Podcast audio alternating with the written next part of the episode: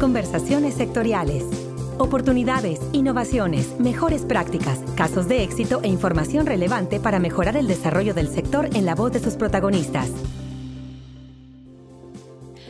Hola, ¿qué tal? Qué gusto saber que te interesas por escuchar sobre este tema tan importante como es el combate y mitigación a los efectos del cambio climático, en el que FIRA tiene mucho que ofrecer para contribuir al desarrollo sostenible y el cuidado de nuestro medio ambiente. Quiero decirte que este tema del desarrollo sostenible es un tema que vas a escuchar de manera muy recurrente en los próximos meses en la institución porque estamos incursionando en el desarrollo de programas, proyectos y metodologías para enfocar y dirigir mejor los instrumentos financieros, los recursos y por supuesto el conocimiento y las capacidades de todos los que laboramos en FIRA para que desde tu ámbito de participación laboral y social sepas cómo contribuir al cuidado del medio ambiente. Y bueno, pues para que conozcas mejor acerca del contexto que lleva a FIRA a implementar e impulsar una estrategia verde, quiero compartirte en nuestro podcast de esta semana una interesante conversación que tuvimos con Eduardo Piquero. Él es director general de México CO2, una iniciativa emanada de la Bolsa Mexicana de Valores que trabaja en el desarrollo de mercados ambientales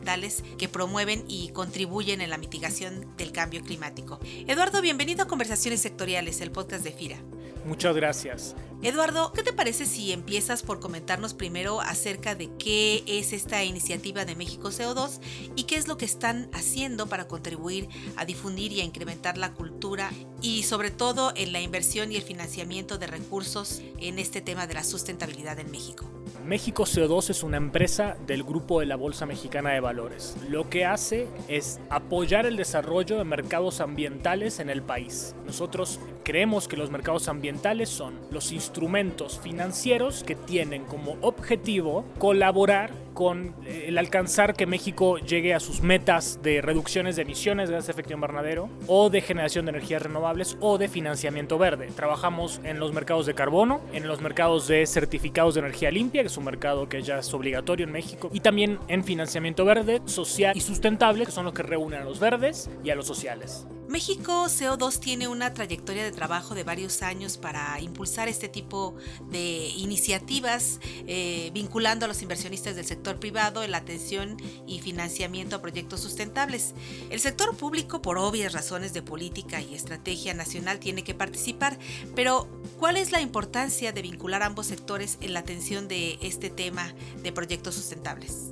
Mira, México CO2 es una empresa de la bolsa y por supuesto es una empresa y tiene un fin de lucro, pero estamos guiados con la idea de lo que va a ser bueno para el país es bueno para el sector privado mexicano. México necesita impedir que el cambio climático se lleve a cabo con las proyecciones que nosotros tenemos. Los impactos en PIB en la economía mexicana están estimadas en aproximadamente un 3%. Imagínate que perderíamos un 3% del PIB por los huracanes, por las sequías, por las lluvias extremas, por cambios en temperatura, por cambio en patrones de lluvias. Esto va a hacer que la economía mexicana tenga un impacto como ninguna otra economía en toda América Latina. Por supuesto es un impacto ambiental que se traduce en un impacto económico. Cuando nosotros decimos hay un impacto que la economía va a mermar, viene de ahí. Ya está pasando. O sea, no, el cambio climático no es para dentro de tantos años. El, el cambio climático ya está hoy. Ya lo sentimos, ya vemos que el calor es cada vez mayor, ya vemos que tenemos huracanes más fuertes. Tuvimos en 2014, la primera vez en la historia de México, dos huracanes simultáneos en el Atlántico y en el Pacífico. Veracruz y Acapulco a la vez.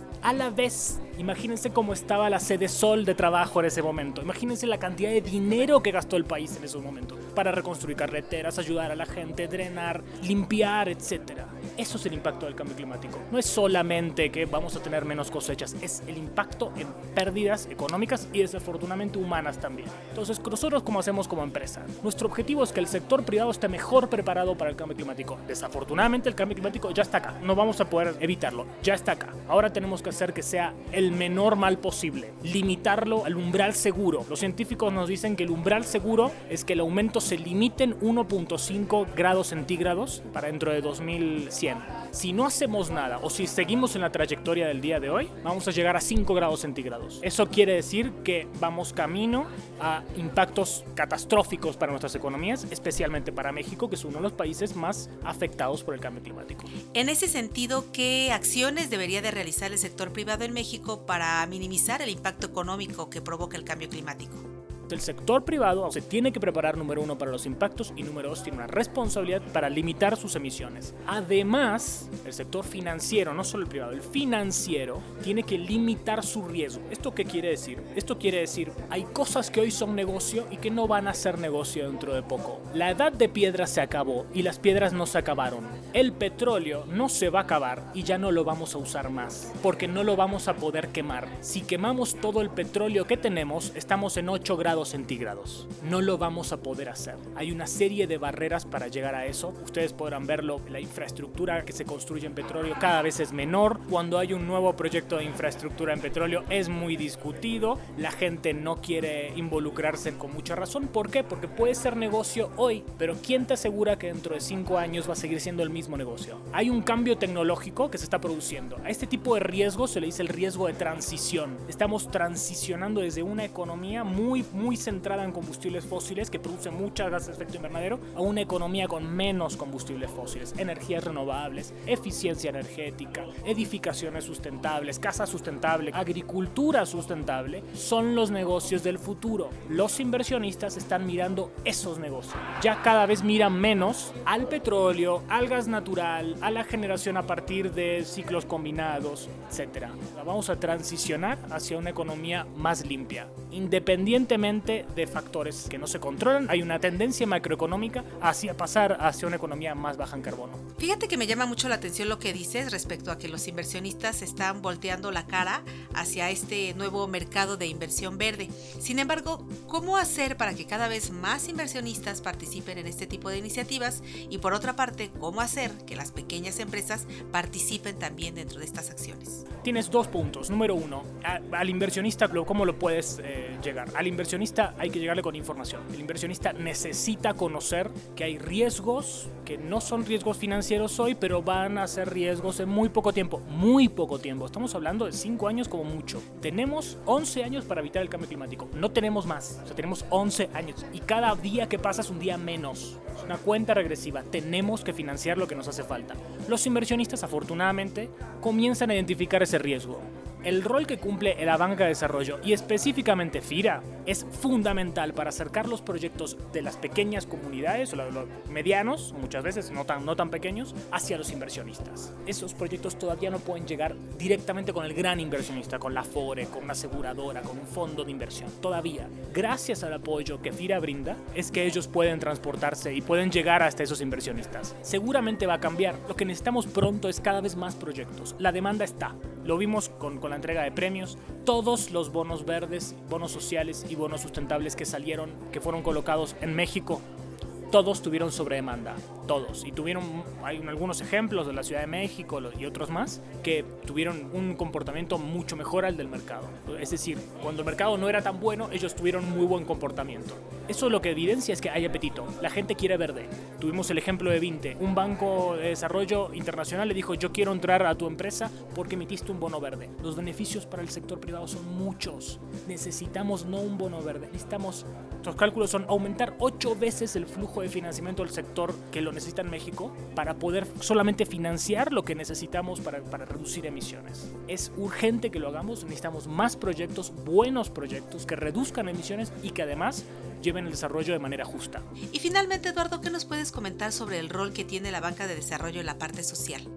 por supuesto el rol de la banca de desarrollo en la parte social es importante y no, no, no, no voy a abundar mucho sobre eso. Lo que les puedo comentar es el financiamiento a través de instrumentos como los bonos, como las acciones, además de ser financiamiento, es transparente. La emisión de un bono es completamente transparente. Se hace ante la Comisión Nacional Bancaria de Valores, que es una entidad autónoma de gobierno.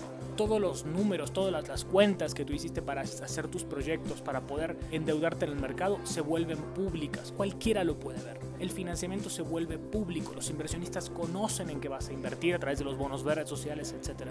Entonces el beneficio primero de transparencia es el máximo que podemos conseguir. Es más transparente que ir al banco y sacar un crédito. Condiciones. El financiamiento público, llegar a bolsa, eso le decimos público, es lo más transparente que hay. Segundo, hay proyectos que si no son a través de financiamiento de este tipo no se van a poder llevar adelante. Necesitamos movilizar grandes cantidades de, de dinero. Necesitamos llevar desarrollo a comunidades aisladas que de otra manera no lo pueden hacer. Necesitamos ver emisiones no solamente de la banca de desarrollo que lo ha hecho, lo ha hecho muy bien con un rol extremadamente pionero. Necesitamos ver emisiones de estados, hoy en día la emisión de estados, de, bonos, no, no, no verdes, sino de bonos en general en bolsa es prácticamente inexistente. Está la Ciudad de México y hace años que no hay, no, no hay otra emisión de otro estado. Necesitamos que lleguen a bolsa. ¿Por qué? Porque es más transparente llegar a bolsa que ir con otros métodos de financiamiento. Y el presupuesto federal y el presupuesto estatal y el presupuesto municipal no es suficiente para financiar todo lo que necesitamos para combatir el cambio climático y, y muchísimos temas sociales. Es importantísimo acercarse a la banca de desarrollo, acercarse a los gobiernos con proyectos y acercarse también a, a, las instituciones financieras con proyectos que reduzcan emisiones, que tengan un componente social,